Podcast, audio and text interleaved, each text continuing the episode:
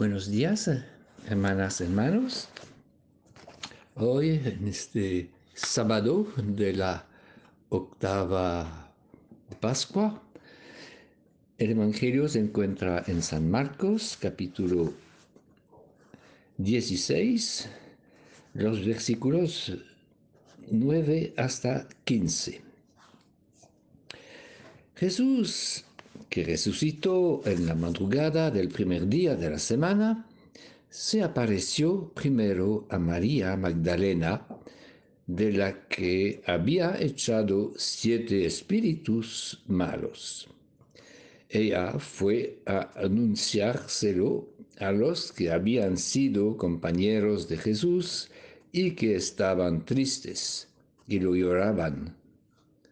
Pero al oírle decir que vivía y que lo había visto, no lo creyeron.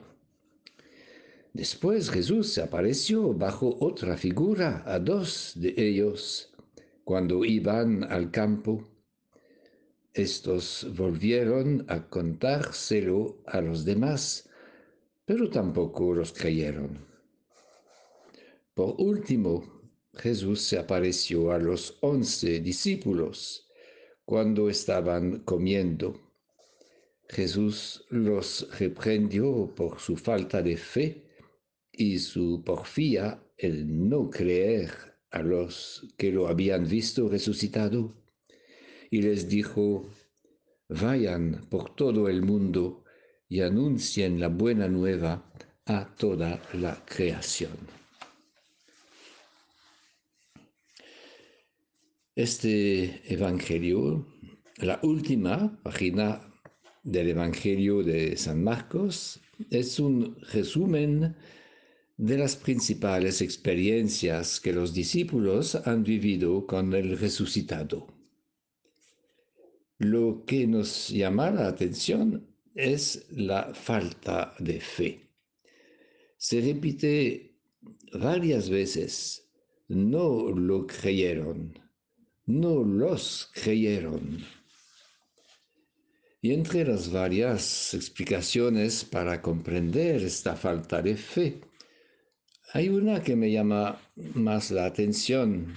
Cuando en el Evangelio de San Lucas se dice, aunque estaban llenos de alegría, no acababan de creerlo. Para ellos era demasiado bello y, magnífico para que sea verdadero. Como los apóstoles tenemos que aprender a creer que nada es demasiado bello y maravilloso para Dios. Cristo ha vencido la muerte y nos ha abierto la puerta de una vida en plenitud que no tendrá fin. Mientras tanto, Jesús les echó en cara a sus apóstoles su incredulidad y dureza de corazón. Entonces, no debemos extrañarnos y asombrarnos que hoy nuestras catequesis, nuestros testimonios encuentren la incredulidad encuentren el escepticismo, sobre todo de parte de los jóvenes. La fe es un largo camino con sus dificultades de creer, con sus dudas, pero poco a poco, sostenido y fortalecido por la comunidad de los creyentes, nace una convicción íntima, personal, inquebrantable. Cristo ha resucitado.